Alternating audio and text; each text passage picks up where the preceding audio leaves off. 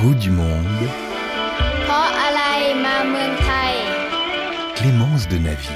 Bonjour, bienvenue sur RFI dans le goût du monde. Aujourd'hui, à notre table, c'est assis un homme dont vous connaissez sans doute la voix, les traits, le visage. Il est grand reporter à France 24, journaliste de guerre. Son métier est à la fois une force et une fragilité, parce qu'il faut une force, c'est indéniable, pour chercher la vérité. La trouver rend parfois fragile et vulnérable. Cyril porte aujourd'hui un gilet de ville, on va dire. D'ordinaire, il porte un gilet pare-balles quand il est en mission, un casque aussi. Il n'a pas de protection infaillible. Il connaît les zones de guerre et comme les hommes et les femmes qui vivent ces conflits, il doit lui aussi manger pour vivre. Ses repas s'avèrent parfois, peut-être, souvent aussi, à la source de liens et nous allons lui poser la question tout au long de cette émission. Bonjour Cyril. Bonjour Clémence. Bienvenue. Merci, merci. Cyril Payen, puisqu'on est dans un studio, je vais vous demander de nous, nous accompagner dehors. Hein, je vais vous demander de fermer les yeux, ou moi en tout cas, je vais fermer les yeux. Et puis vous allez nous raconter un petit peu ben, où est-ce qu'on est, comment ça sent, qu'est-ce qu'on fait, avec qui, qu'est-ce qu'on mange. Je vais essayer de, euh, pour cet exercice d'aller en Asie orientale, dans la, jungle en, au Laos. C'est une expérience euh, que, si on se retéléporte, c'est dans le, temps et, l'espace, c'est sans doute une de mes plus grandes expériences de, journaliste. Donc en fait, on est euh, après 15 jours de, marche, j'essaie d'un peu de, resituer, 15 jours de marche dans la jungle, la marche forcée, c'était une, mission très très compliquée pour aller trouver une peuplade euh. Ce sont des gens qui sont pourchassés au, Laos par le gouvernement, par l'armée gouvernementale. Donc on est, euh, on est dans une, la touffeur de la jungle, c'est très bizarre comme endroit parce que on voulait absolument arriver dans ce, dans ce camp de, jungle avec mon, mon camarade, mon collègue. Et en même temps, on arrive dans un truc qui est un peu le, c'est un peu le, voyage au bout de l'enfer. Il y a une même la, même le climat n'est pas agréable. On est très très haut dans la montagne, euh, mais il y a une touffeur sous les bambous puisque ces gens se, se, se cachent. Et il y a surtout, euh, ce qui est très frappant, une odeur constante de cuisine. C'est-à-dire que ces gens, ces mongs, je parle de, 500 personnes, des familles, des enfants, des femmes, des vieillards qui, changent, qui sont pourchassés. Et là, on arrive à les, atteindre. Il y a cette odeur de cuisson constante, puisque euh, ces gens étaient donc pourchassés et survivaient en cuisant toute la journée des racines qui va être en fait un élément essentiel de ma propre euh, alimentation pendant les, deux semaines que je vais passer avec eux. Et donc là, on est vraiment dans cette euh, jungle, on est vraiment paumé au milieu du, Laos, dans ce pays lointain en Asie, en Asie du Sud-Est. Et il y a cette euh, fumée de cuisson, puisque aussi, il ne faut pas faire de, fumée qui sorte de la jungle pour être repéré par l'aviation. Et tous ces gens-là, je m'aperçois qu'ils ne font qu'une chose, c'est se cacher et manger, se cacher et manger, se cacher et manger. Donc en fait, ils font cuire ces racines ça sent pas bon du tout, ça n'a pas l'air bon du tout, et en plus ce n'est pas bon du tout, puis en plus c'est pas du tout euh, nutritif, mais euh, les femmes partent dans la forêt en expédition, creusent des trous pour voir ces racines, puisque rien ne pousse dans cette euh, jungle, et c'est la seule manière qu'ils ont trouvé de, de s'alimenter. Donc ils vont chercher ces racines qui sont en train de cuire quand on est là, ils les font bouillir pendant des heures et des heures pour tenter de ramollir cette racine qui franchement, euh, on ne le donnerait pas à un chien dans, un, dans une situation euh, normale. Et ensuite, ils les ramènent, ils les font cuire et puis ils vont les couper en fines lamelles. Et euh, ces lamelles, on les voit, ils étaient à côté, elles sont à côté. c'est des grands tas de, lamelles qui ont été coupées avec leur matériel, coupées et, donc cuites et qu'ils vont ingérer. Et ce qui est incroyable, c'est qu'en fait, on arrive, ils sont en train de manger par petits groupes et souvent par famille d'ailleurs, roc-roquevillés, et à manger, mastiquer cette racine. Et en fait, on baigne dans cette, ce camp de jungle Mong, très très vite dans cette atmosphère, où la seule routine, encore une fois, à part euh, fuir quand on est attaqué, c'est de se nourrir euh, avec cette, par cette racine, puisqu'il y a absolument rien d'autre. Il n'y a pas de riz, il n'y a pas de forme d'alimentation. Et les 15 jours qu'on a mis à marcher pour euh, les retrouver, eux, ne font jamais ce voyage à l'envers puisqu'ils ne sortent pas vers la, la civilisation. Donc c'est vraiment cette idée et cette image que j'ai en, en tête et qui est lié donc à la cuisine, mais ces gens qui survivent en mangeant quelque chose qui n'est pas nécessairement comestible, mais ils se forcent à manger pour, pour survivre. Et c'est pour ça que les enfants que j'ai en face de moi euh, euh, sont, euh, ont les cheveux décolorés, donc ils sont évidemment malnutris, c'est une forme évidente, même à l'époque je le savais. ils ont des, ventres énormes parce qu'en fait ils sont très très mal nourris. Il y a des enfants qui sont morts d'ailleurs, morts de faim. et puis bah, l'épilogue c'est qu'après ce, ce départ, quelques années après, ils sont tous été tués dans des combats. Donc c'est euh, c'est cette image que j'ai là, j'essaie de, de, retranscrire au Laos avec les Mongs. Cette image que j'ai lue dans un livre que vous avez écrit qui s'appelle Laos, la guerre oubliée. vous avez des, des, sons de voix aussi quand vous arrivez sur ce campement qui est dans une zone vraiment recluse, interdite. il faut se cacher parce que sinon on est tué, on est considéré comme on est des rebelles. Ils sont des rebelles. Mhm. Ils sont considérés comme un danger pour la population du Laos et pour les pays voisins également.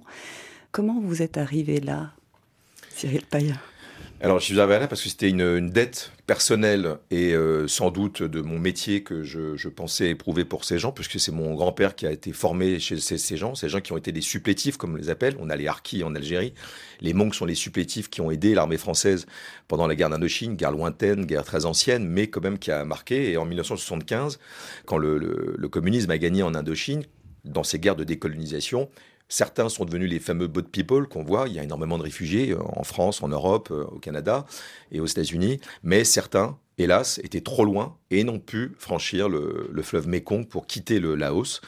Et donc, 50 euh, ans après qu'ils eut été forcés à être mis dans la guerre, ils avaient fait le choix des perdants, le choix des Français par quelqu'un qui était de ma famille en plus, qui était un soldat français, qui avait eu l'idée de d'enrôler ces, ces, combattants euh, farouches. Alors qu'ils avaient aidé des soldats français justement à survivre. Bien sûr, bien sûr, bien sûr. Donc je pars les chercher parce que je savais qu'il y avait certains qui continuaient de se rebeller avec leur famille et qui survivaient dans des conditions extrêmement difficiles que je vais vite voir, puisque ce sont des gens qui sont encore habillés 50 ans plus tard avec des, armes françaises, des uniformes français, rapiécés, enfin une image absolument terrible, et qui met en creux euh, cette dette non honorée euh, des pays euh, qu'ils ont aidés, qui ne sont pas venus les, chercher. Donc c'était effectivement ce, reportage extrêmement compliqué, qui était à la fois une dette d'honneur, mais aussi quelque chose que je voulais porter pour leur dire, je ne suis pas la France, mais je suis là. Je propose d'aller à, à Saigon on est en 1975. Des engins blindés sont en train de se mettre en position devant le palais. Un char avec le drapeau Viet Cong est actuellement en train de se mettre en position.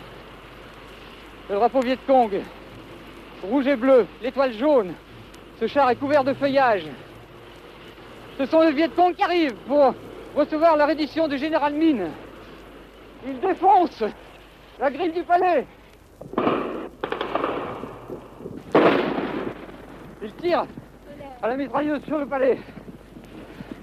Maintenant, complètement cerné par les forces Viet Cong. Les soldats du Viet Cong arrivent dans des jeeps.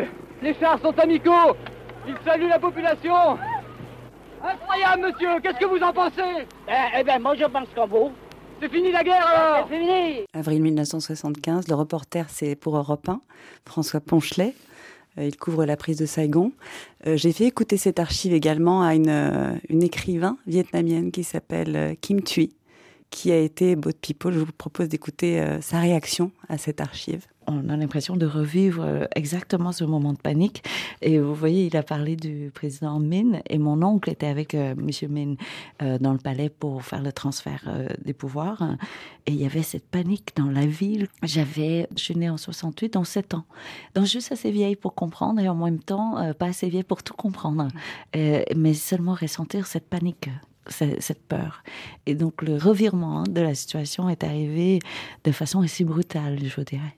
Vous avez fui euh, le Vietnam avec votre famille. Trois ans plus tard. Période transitoire très tendue. Très chaotique, en fait, parce que ce n'est pas seulement un changement de parti politique, mais un changement de régime politique.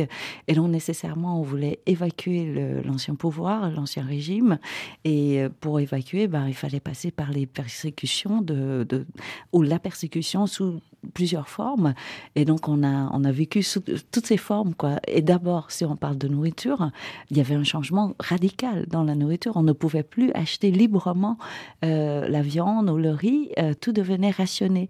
Et dans les années plus dures, hein, au Vietnam, dans le nord du Vietnam, chaque famille recevait 100 grammes de porc par famille, par mois. Euh, vous imaginez. Et donc le riz, on n'avait plus accès au riz blanc qu'on connaissait. C'est un riz euh, mélangé avec euh, les autres céréales qu'on donnait aux cochons. Et donc mentalement, psychologiquement, on vous impose un statut. On vous met au rang des animaux. Voilà.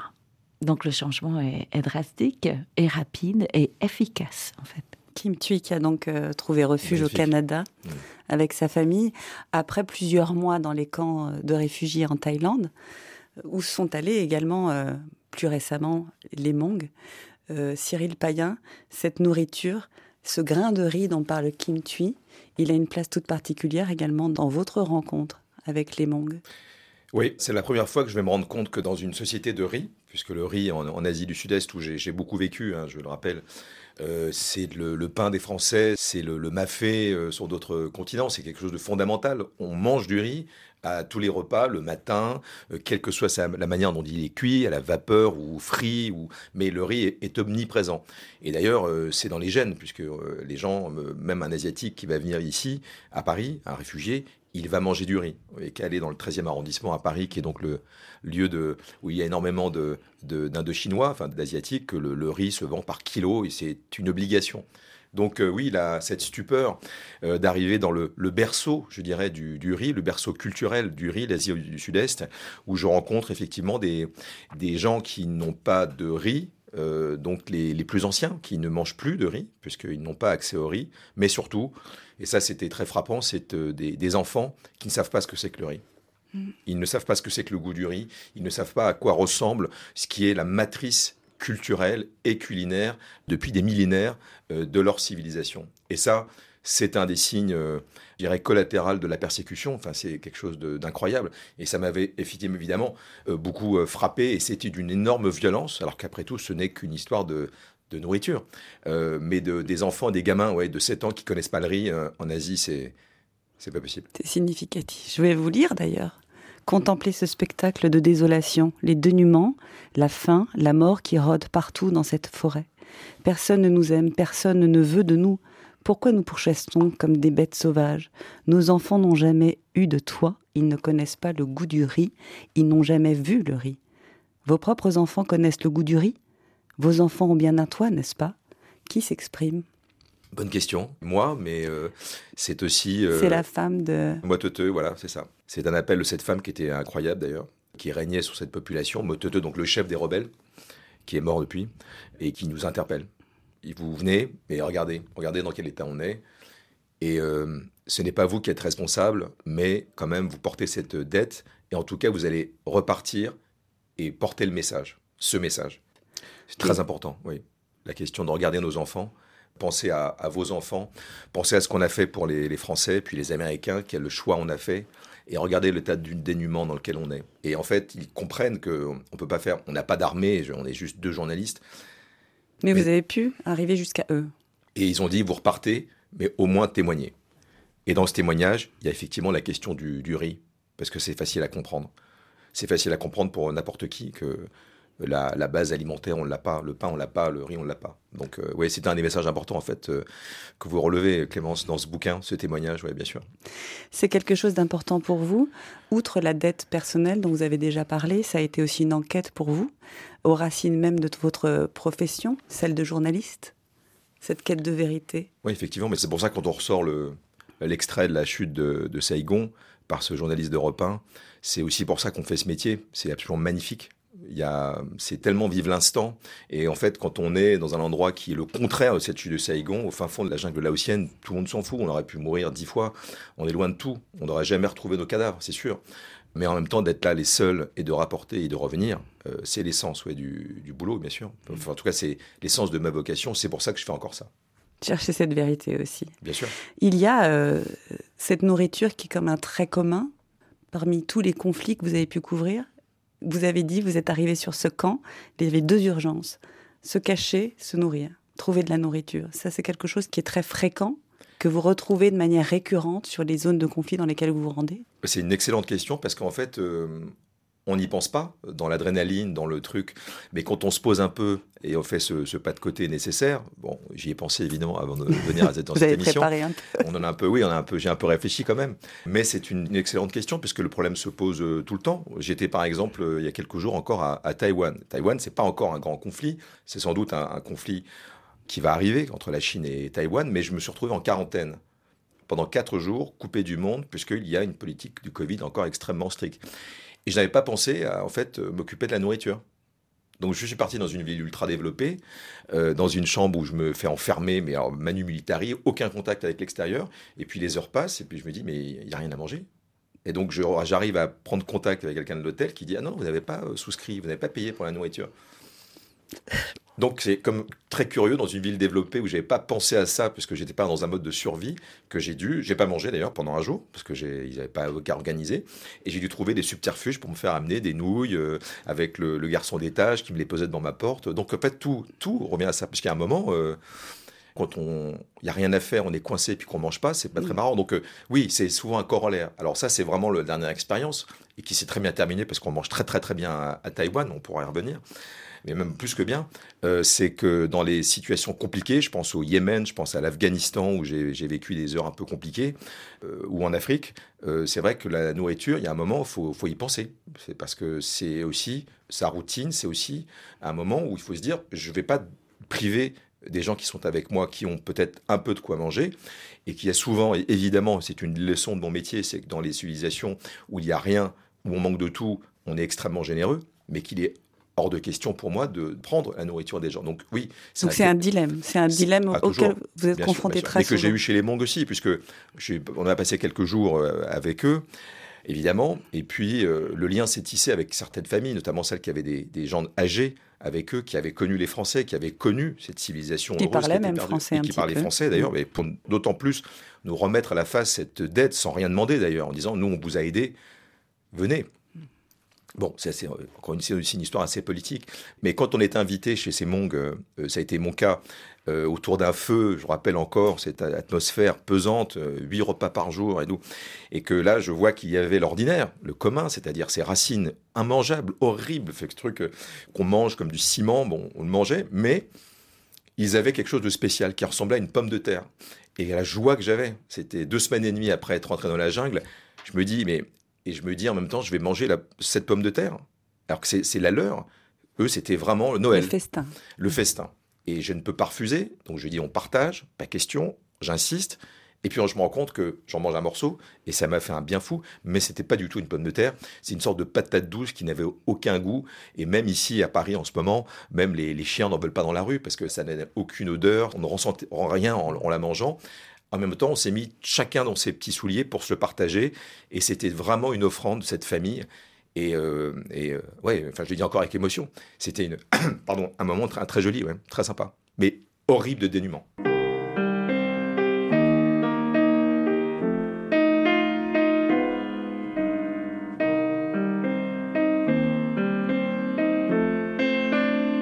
Le goût du monde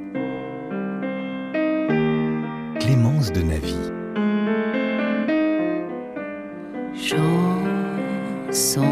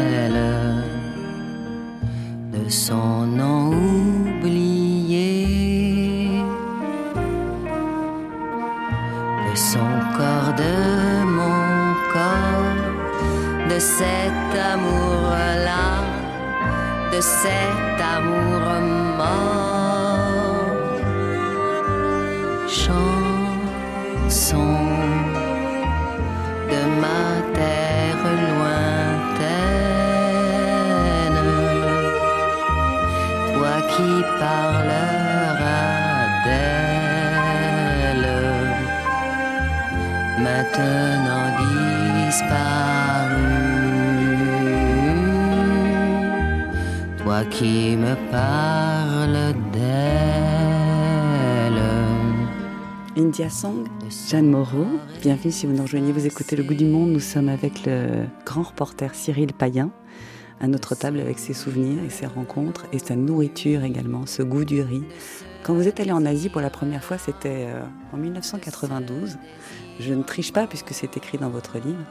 Vous êtes arrivé euh, sur un aéroport. je crois qu'il y avait pas mal de un aéroport militaire, pas mal de vent, pas mal des palmiers. Votre premier goût de l'Asie, lequel a-t-il été? C'est c'est un goût qui est lié à l'odeur. L'odeur en Asie de la nourriture.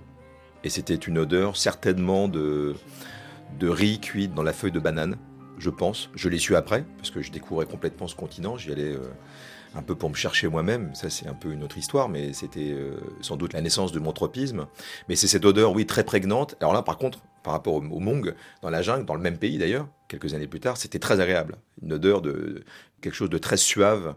Et je me rappelle très très bien en passant les portiques de cet aéroport militaire, puisque c'était une, une, époque où euh, le Laos n'était encore très fermé. On est à Vientiane. À Vientiane, c'était très compliqué d'avoir un visa. Je, c'était très très long et puis euh, il y avait des militaires partout et donc j'arrive mais il y avait euh, donc une torpeur absolue dans ce pays d'Asie du Sud-Est qui était dans son jus, je dirais, euh, depuis la révolution en 75, la révolution communiste et était un pays qui n'avait pas bougé hein, depuis 1975 et où il n'y avait pas de climatisation, pas d'immeubles, donc il y avait des cuisines dans la rue et je me rappelle la, rue Sensentai, c'est les deux rues de, de Vientiane, Vientiane qui a beaucoup beaucoup grossi maintenant hélas, mais qui à l'époque était vraiment une petite bourgade qui était dans sa torpeur. Et donc, c'est ces odeurs de cuisine extérieure, puisque tout le monde, tous les petits restaurants de rue étaient euh, dehors. Donc, il y avait ce, ce riz cuit sans doute avec un peu de viande dans de la banane qu'on mettait sur un, un faitout et sur un feu et qui était euh, prégnant, qui était partout jusqu'au moment où c'est agréable, puis à un moment c'est un peu trop, puisqu'on aimerait bien varier, euh,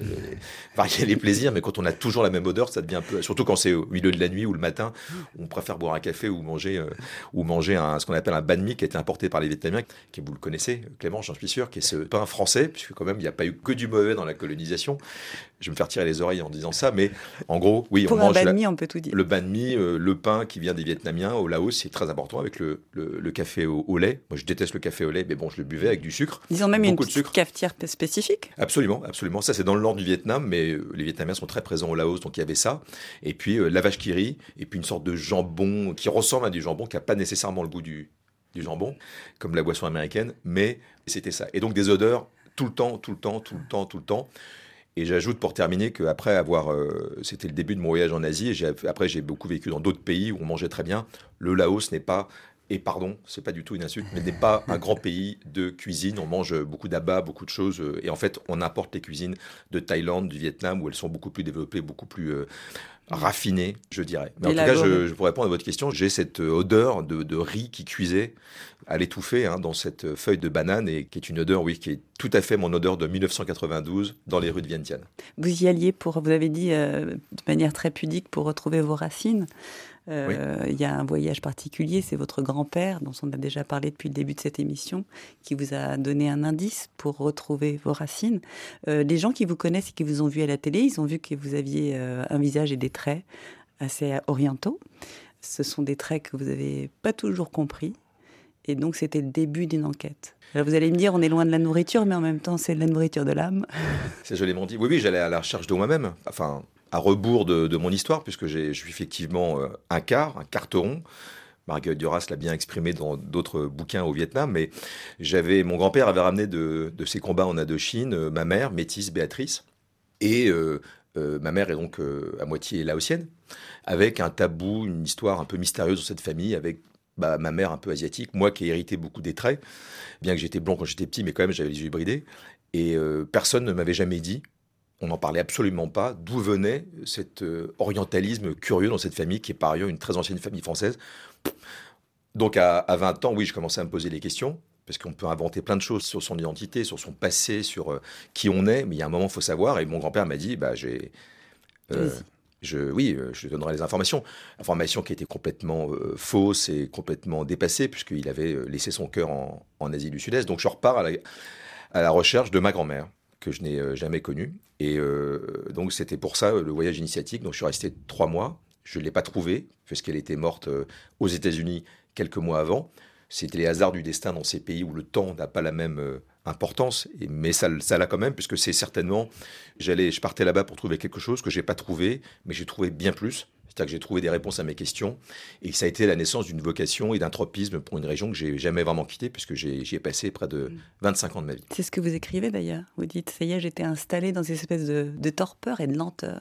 Oui. Comme un goût pour le rythme de l'Asie. C'est très agréable quand on va dans des pays, euh, mais je pense à d'autres euh, continents où le temps n'a pas de prise. Le bus part quand il est plein. Le bus part pas à une heure fixe parce qu'on s'en fout après tout. Ce qui est important, c'est de partir. Et, euh, et de trouver cette torpeur qui est aussi, je trouve, une forme d'élégance par rapport au temps, une forme d'élégance par rapport au respect d'autrui qui euh, est très agréable quand on est encore en décalage et qu'on vient de sociétés euh, occidentales un petit peu euh, pressées et avec un peu d'expérience, je me dis que c'est pas nécessairement le, le vrai exemple, le bon exemple à donner. Mais ça, c'est un autre débat sur la, la mondialisation. Mais le rapport à- au repas, le, le rapport à l'ouverture, à la Au générosité, partage. le partage qui est extrêmement important en Asie. En Asie, on est, on est invité tout le temps. Tout le temps, c'est très important d'inviter et d'être mis à, à l'honneur. C'est vraiment un honneur d'inviter. C'est jamais une charge. Et parmi les gens les plus démunis aussi, ce qui est assez extraordinaire, qui vont tout, tout mettre sur la table juste pour vous faire le. Cette, euh, cette- je dirais, c'est une sorte de, de- d'allégeance, de convivialité, et qui est assez extraordinaire. Et c'est sans doute les plus grands festins que j'ai pu avoir, et qui n'étaient pas nécessairement chez des ministres ou des présidents, mais chez des gens simples qui mettaient tout. Et on voyait qu'il y avait surtout beaucoup de cœur, et c'est magnifique. Donc c'est ça que j'ai trouvé en, en allant en Asie au début. Jeune Parisien que j'étais. Cyril, vous avez dit euh, également que vous étiez allé à Taïwan, que vous rentrez de Taïwan, et euh, vous m'aviez envoyé quelques photos. Il y en a une sur laquelle on vous voit, ou en tout cas on voit une famille qui est attablée. Est-ce que c'est pour rentrer en contact avec les, les habitants des pays dans lesquels vous vous rendez, qui sont généralement, puisque c'est votre métier d'être rapporteur de guerre, je dis rapporteur parce que c'est vraiment ça, vous rapportez des vérités, est-ce que vous voyez? Est-ce que cette table, ou en tout cas peu importe où on mange, si c'est assis, debout, est-ce qu'elle fait partie aussi de votre travail, de votre première recherche et votre premier contact, vos premiers contacts? Oui, et c'est pour ça que c'est bien que vous parliez, Clémence, de cette photo, parce que c'est dans un petit restaurant euh, qui est un restaurant de rue à, à Taïwan. Et euh, en fait, euh, moi, je ne comprends pas du tout, les gens ne parlent pas du tout anglais, on n'a pas de lingua franca. La seule manière dont on communique, parce qu'ils sont quand même assez contents qu'on soit là, c'est un dimanche, je crois, et toutes les familles mangent, et euh, ils disent quoi, c'est quoi Mais, Fais voir. Et puis donc les gens euh, bah, disent, il y a ça, ils m'aident, parce que j'avais pas de traducteur, ils m'aident sur la note à dire, voilà, c'est ça que je veux, ils me font goûter. Et oui, évidemment, c'est une forme de convivialité qui va extrêmement vite. Et les gens que j'ai jamais vus, que j'en reverrai sans doute pas, qui parlaient même pas un mot d'anglais. Et ça passe par euh, un petit coup de, porc, un peu là, là c'est là, c'est des légumes. Ils font, ils me font comprendre avec euh, Google Traduction du chinois à l'anglais. C'est extraordinaire. Ça marche très bien d'ailleurs. Euh, ça c'est une algue. Ça c'est un émincé de poulet. Ça c'est une sauce d'aigre douce qui est typiquement Hakka, c'est-à-dire c'est le, les gens traditionnels de, Taïwan. Et ça, ça se passe de traduction même. C'est juste de la convivialité qui passe par la notion de goût. Hmm. Et Taïwan va être important pour moi, d'abord parce que ça a mal commencé, comme je l'ai déjà dit, sur le plan de la bouffe. C'était un petit peu, j'étais un petit peu stressé, ou alors c'était pour perdre du poids, c'était pas mal. Mais c'est qu'après, il y a eu beaucoup de repas comme ça, avec euh, beaucoup d'influences du sud de la Chine, euh, parfois même japonais, à Taïwan, qui est très prégnant dans la culture et dans la, la nourriture. Et on se je suis retrouvé dans la, la table d'un milliardaire qui est devenu un, un ami, c'est Robert Sa, qui est très connu, on en parle souvent en ce moment, c'est un monsieur qui donne toute sa fortune pour l'effort de guerre, puisqu'il craint euh, l'invasion chinoise. Et on se retrouve dans un restaurant euh, plus tard où j'allais souvent, qui est très très agréable, avec des serveuses qui avaient euh, toutes 82 ans minimum et qui travaillaient euh, 12 heures par jour. Et je vois Robert et il me dit, donc on se met à discuter parce qu'il a gardé de manière très simple, ce qui est très chinois d'ailleurs ça. Et puis bah, il vient à ma table, je lui mens un peu en disant que comme j'avais marre de la bière taïwanaise, on va pas trop parler d'alcool, mais j'avais amené du, un peu de vin rouge parce que j'avais le droit. Il m'avait dit tu payes 200 dollars taïwanais, tu peux amener le vin. Et je lui dis j'ai du vin euh, français. Ce qui n'est pas vrai du tout, c'est un- une piquette néo-zélandaise. Mais il était très content, donc il vient avec moi, on discute, tout le monde nous voit. Et euh, il me partage son assiette, il me dit, moi je mange ça et tout. Je n'aimais pas du tout, mais je lui dis, c'est merci Robert, c'est monsieur important, je lui dis, c'est super. Et puis en partant, il dit, bon maintenant tu... Il est déjà tard, il dit, Cyril, tu manges ce que tu veux, tu bois ce que tu veux. Continue, je m'en vais, mais continue. Et je lui dis, bah oui, merci, je fais ce que je veux, enfin c'est gentil, mais... Je dis, non, non, non, c'est parce que fait, je, t'invite, j'invite tout le restaurant. Je m'en vais, mais j'ai invité tout le monde. Il y avait euh, 50 personnes. Voilà, expérience d'il y a trois jours à Taïwan. C'est quand même assez extraordinaire. Il y a une certaine fierté aussi, j'imagine, pour les gens qui vous reçoivent chez eux, de, même s'ils n'ont pas beaucoup, de pouvoir vous faire découvrir et vous faire manger euh, leur culture. Ça, c'est oui, ça c'est puis c'est un trait commun avec. euh, je pense tout de suite à l'Afrique, je pense euh, évidemment à, à l'Asie. Euh, dès qu'on commence à connaître quelqu'un, la question va, va se poser. C'est quand est-ce que tu as un moment? Et là, on sait qu'il ne faut pas dire non. c'est pas possible de dire non. Et Proche-Orient, pareil, on va venir. Mais il faut prendre du temps parce qu'on sait qu'il y aura beaucoup de choses. J'ai des souvenirs euh, à Bagdad de, de familles, d'amis où c'était. euh, mais ce studio ne- n'est pas assez pour imaginer ce qu'il y avait sur la table pour trois personnes. Et en fait, euh, il y a une énorme liberté, mais il y a quand même une énorme coutume de il faut manger. Et c'est quand même assez compliqué parce que des fois, des fois, il y a rien à manger et on partage un tout petit peu, mais des fois, c'est le contraire. Il y a beaucoup et on n'en peut mais plus du tout. Et on dit non, mais ça, c'est le départ, c'est le début. Il y a d'autres trucs qui arrivent et tu vas continuer. Vas-y, ils sont souris, on te regarde et c'est, ça peut être compliqué. Mais dans toutes les, les civilisations, euh, bon, par exemple l'Irak, a une vieille tradition de nourriture, euh, mais je pense à la sous-région en, en Afrique. Quand vient cette petite proximité avec quelqu'un qui vous connaît, et moi en plus, comme je fais de la télévision, euh, ils me connaissent bien là-bas, il y a cette question, qui- et je le vois très bien dans l'œil de quelqu'un, on commence à se parler, il me dit, mais toi, Cyril, ça ferait plaisir, dimanche tu viens. Viens, viens à la maison. Et là, il y a, il y a parfois des, des grands moments, des très belles surprises. Mais parfois, on se retrouve aussi face à quelque chose qui est, euh, même avec la, la meilleure volonté du monde et le, je dirais l'altruisme, enfin l'ouverture culturelle, c'est Le compliqué. respect. Très compliqué à Très manger compliqué. Je vous propose d'aller dans le désert maintenant. Avec On va plaisir. dans les pas d'Olivier Four, qui, est- qui était notre spécialiste euh, reporter de guerre, enfin désarmé. Euh, nous sommes donc dans le désert du Sahel. Bonsoir. Alors qu'est-ce que vous mangez vous ce soir? Macaron. Qu'est-ce que qu'est-ce que c'est vous qui avez préparé tout ça Oui, oui, c'est nous qui avons préparé ça. C'est tous les soirs comme ça le bivouac euh, Ça se passe comment? Vous avez la dernière fois vous avez mené une chèvre non? C'est pas ça? Oui, il y a différentes sortes de plats, c'est pas le même unique. D'accord. Et vous, donc vous vous soutenez? Qu'est-ce que vous avez fait par exemple pendant l'opération comme, euh, comme plat? Comment vous avez fait? Donc euh, à chaque arrêt, que, ouais, s'il y a du temps comme la nuit, ou bien en cours stationnement long, donc on profite pour les préparatifs. D'accord. Vous achetez des choses sur place ou vous les amenez Nous on prend ça sur place. Sur place, d'accord. Donc vous allez voir la- les, villageois, des gens comme ça, et des, des nomades, et vous achetez Non, ici il n'y a pas de nomades. Il faut manger quoi. C'est bon C'est bon. Il faut manger. Il faut goûter. Ah non, je vais pas, je vais pas. Hein J'ai les mains- J'ai les mains sales, je vais pas mettre mes mains dedans là. Je, je suis- Ça va C'est bon. Bon, allez, merci messieurs. Bo- Bonne soirée et puis euh, plus. bonne, bonne route demain parce qu'on a beaucoup de route demain. hein. Olivier qui était embarqué avec l'armée française dans cette région et donc des troupes aussi nigériennes. Ce rapport aussi, il dit pudiquement euh, Je me suis pas lavé les mains. Aussi peut-être parce que le plat de macaroni euh, leur assurait moyen. Sans doute. Mais c'est une façon élégante de dire parce que comme vous venez de l'expliquer, c'est vraiment des moments un peu, un peu charnières aussi où tout peut basculer, j'imagine. Oui, oui, il y a des fois ça peut être euh, compliqué, mais euh, et puis c'est l'art de dire non aussi. Euh, quand ce ne sont pas des mots qui existent, il y a plein de- peuples où le non n'existe pas. C'est oui forcément.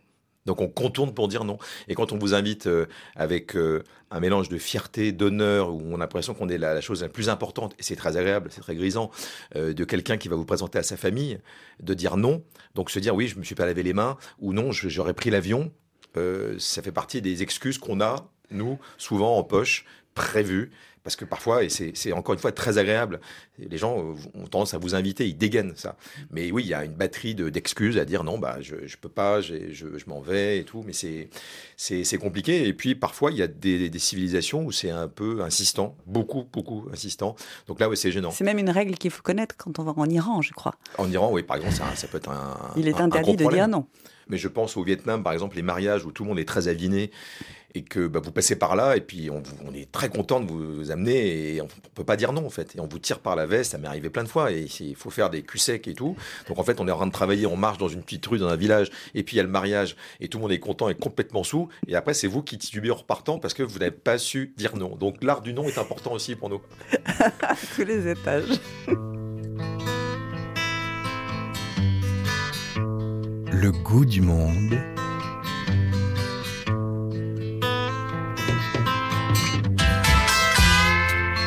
Clémence de Navy.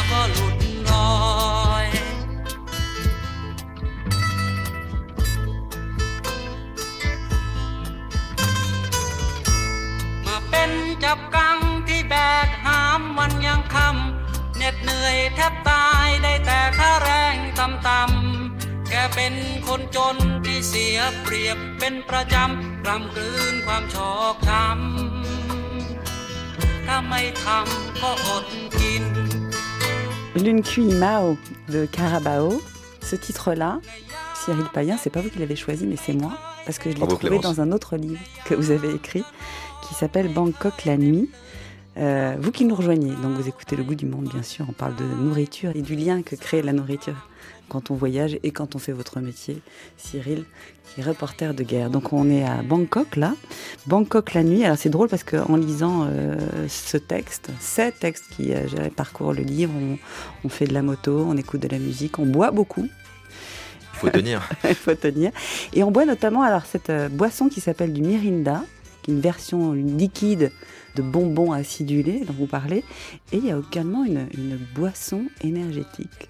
Oui, c'est euh, Racontez-nous. qui a été créé par le chanteur euh, dont Ad Carabao, dont on a écouté un extrait. Carabao qui veut dire buffle en philippin, parce que Ad Carabao a fait ses études euh, aux Philippines, ce qui est à l'époque était assez, assez rare. Donc il a ramené ça et il a fait fortune en marge d'étant un des plus grands rockers progressistes de la scène des années 70 et 80. Ça ne nous rajeunit pas en Thaïlande, très impliqué politiquement pour l'écologie, entre autres. Là. Donc, mais il a complètement changé et il a lancé cette boisson euh, énergisante qui fait fureur chez les taxis, euh, parce qu'en fait, il reste éveillé et c'est un goût, euh, oui, acidulé, qui sont, qui, c'est, très très agréable à boire. On peut le mélanger avec du whisky d'ailleurs, le whisky thaï bien évidemment, pas du whisky écossais, ça serait une injure, mais euh, le whisky thaï qui est une sorte de rhum en fait, assez assez fort, assez arrangé, dont on dit qu'il rend aveugle assez rapidement si on en abuse.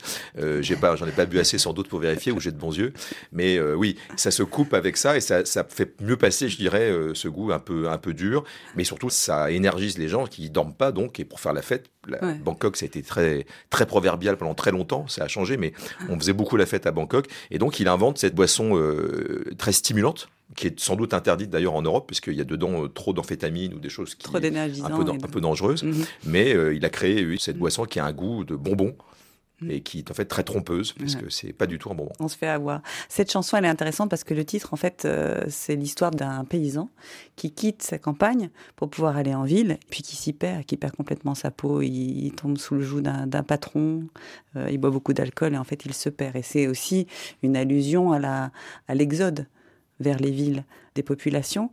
Euh, cet exode-là jalonne votre travail, Cyril Payen, puisque vous avez suivi l'exode des Rohingyas, les exils, même les Papous. Euh, c'est ce prisme Mong qui vous suit, qui vous suit, qui vous suit? Je pense qu'on fait des histoires qui nous ressemblent un peu aussi, donc, euh, mais qu'après, c'est au bout d'un moment qu'on. Si c'est à l'origine d'une sorte de puzzle qu'on comprend, oui, mais c'est aussi euh, cette traînée de cette queue de comète des tragédies humaines où euh, effectivement des papous, des Rohingyas, euh, moi ce qui me mobilise, c'est quand c'est loin, quand c'est compliqué. Et quand c'est injuste, enfin, quand c'est foncièrement, on se dit ce n'est pas possible de rester silencieux face à ce sort humain. Et pourtant, c'est la, c'est la réalité. euh, Enfin, moi, c'est ma réalité, puisque je fais beaucoup ça. Et c'est la réalité euh, du monde moderne, qui est un des grands paradoxes terribles de la mondialisation. On est ultra connecté, on sait tout ce qui se passe euh, à l'autre bout du monde. Et, ça, ces drames existent toujours. Les, les Rohingyas, hein, c'est très simple. hein, c'est un million de gens qui croupissent au Bangladesh, dans le plus grand camp de réfugiés du monde. Ça devrait être des chiffres qui devraient mobiliser la, communauté internationale, les, aider, puisque c'est facile à comprendre. Ils ont été chassés de Birmanie euh, en 2017, après des pogroms. Pas très compliqué à, comprendre. Un million de gens dans un camp insalubre, et pourtant on ne fait euh, absolument rien. Ça, c'est la, réalité. Oui, alors là, euh, très très très compliqué. Donc voilà, le- mon métier, c'est d'aller les en parler un peu, et puis avec nos médias, c'est d'essayer d'alerter l'opinion publique modestement, mais qui est parfois une manière de faire pression sur le législateur, sur les gouvernements, et parfois, on l'a vu avec l'Ukraine récemment, euh, ça peut euh, faire une petite euh, différence. Mais les manques, par exemple, ça fait des années et des années, et c'est un combat de chaque jour pour la reconnaissance d'une ou deux personnes, avec une énorme résistance, parce que c'est un, déshonneur, et on n'est jamais du côté des, vaincus. C'est jamais bien d'être du côté des vaincus, en l'occurrence quand c'est l'Amérique ou la France.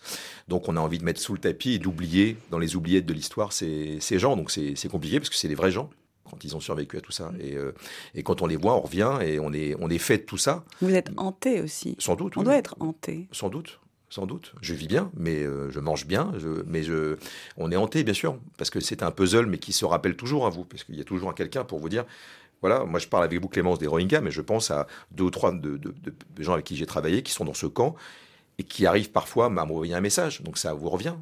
Puis c'est souvent avec un décalage horaire, donc euh, au milieu de la nuit, vous avez un message, ah, qu'est-ce que j'ai fait ou qu'est-ce que je n'ai pas fait pour lui? Je pense à des amis euh, qui sont en prison en, en- en Birmanie, au moment où je vous parle. Ça, c'est, oui, c'est constitutif de soi.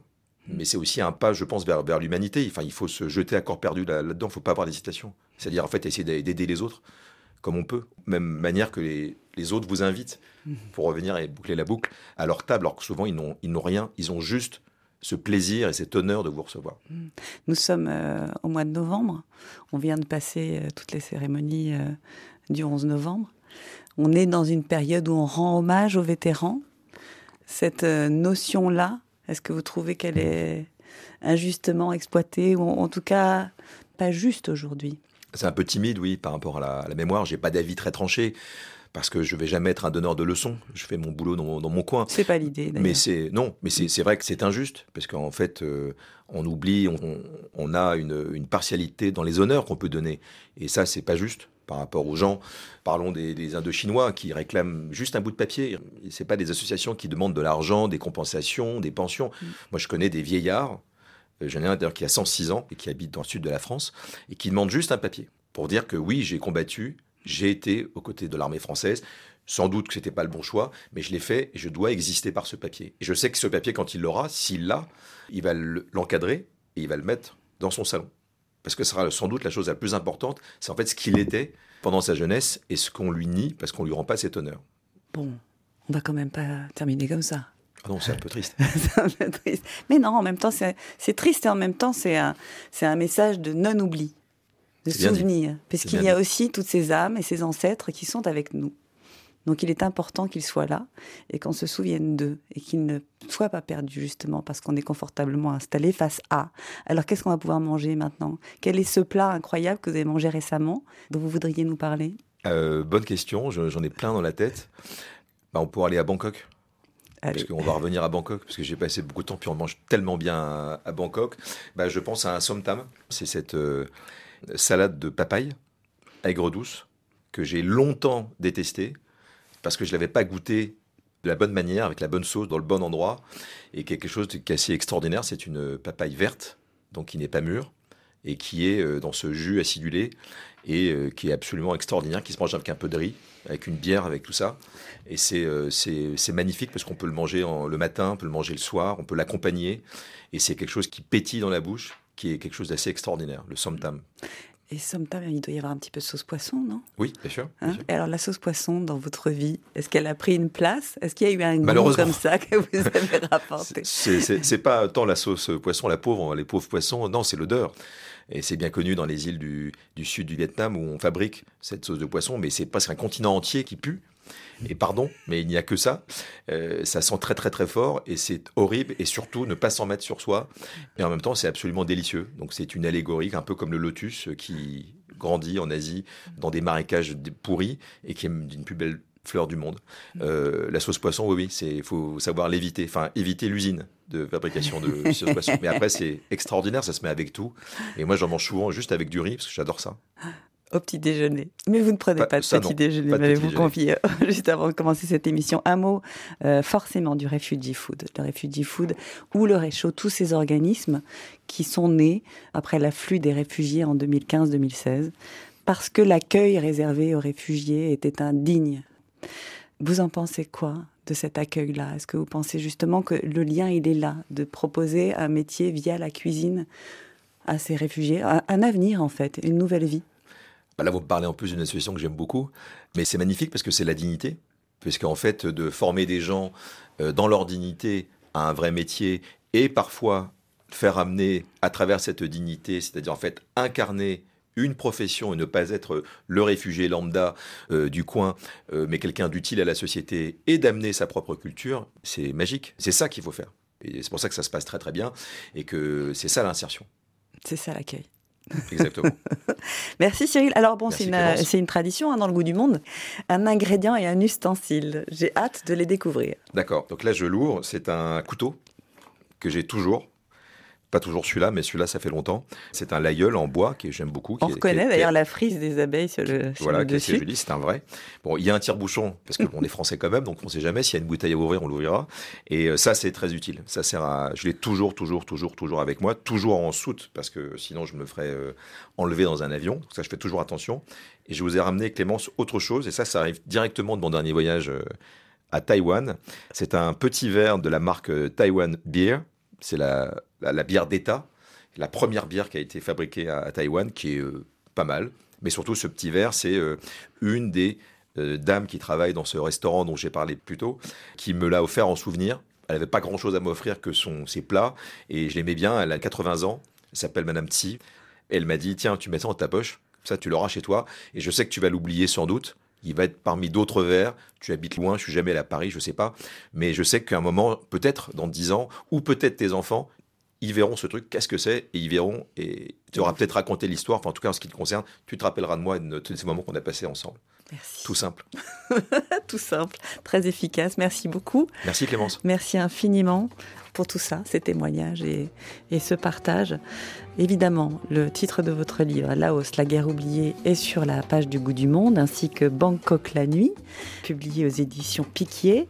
Bien sûr, tous les détails, aussi certains de vos reportages qu'on mettra, notamment le reportage en question que vous avez fait pour Envoyé spécial en 2005 sur votre rencontre avec les Mongs dans la jungle Avec Grégoire Degnaud. avec Grégoire Degnaud. Merci évidemment aussi à Juliette Fievet, sans qui cette émission n'aurait pas pu exister, puisque c'est en participant à Légendes urbaines que nous nous sommes rencontrés et qu'on s'est dit, et si on parlait nourriture ensemble L'idée vous les- a pas semblé saugrenue. Les miracles des RFI. Donc les miracles des rencontres, donc ça c'était super. Donc merci beaucoup à elle, merci aussi à Cécile Bonissi pour la réalisation et la mise en onde de ce goût du monde. Merci à tous de votre fidélité. On vous donne rendez-vous la semaine prochaine, même table, même heure. Bonne semaine à tous.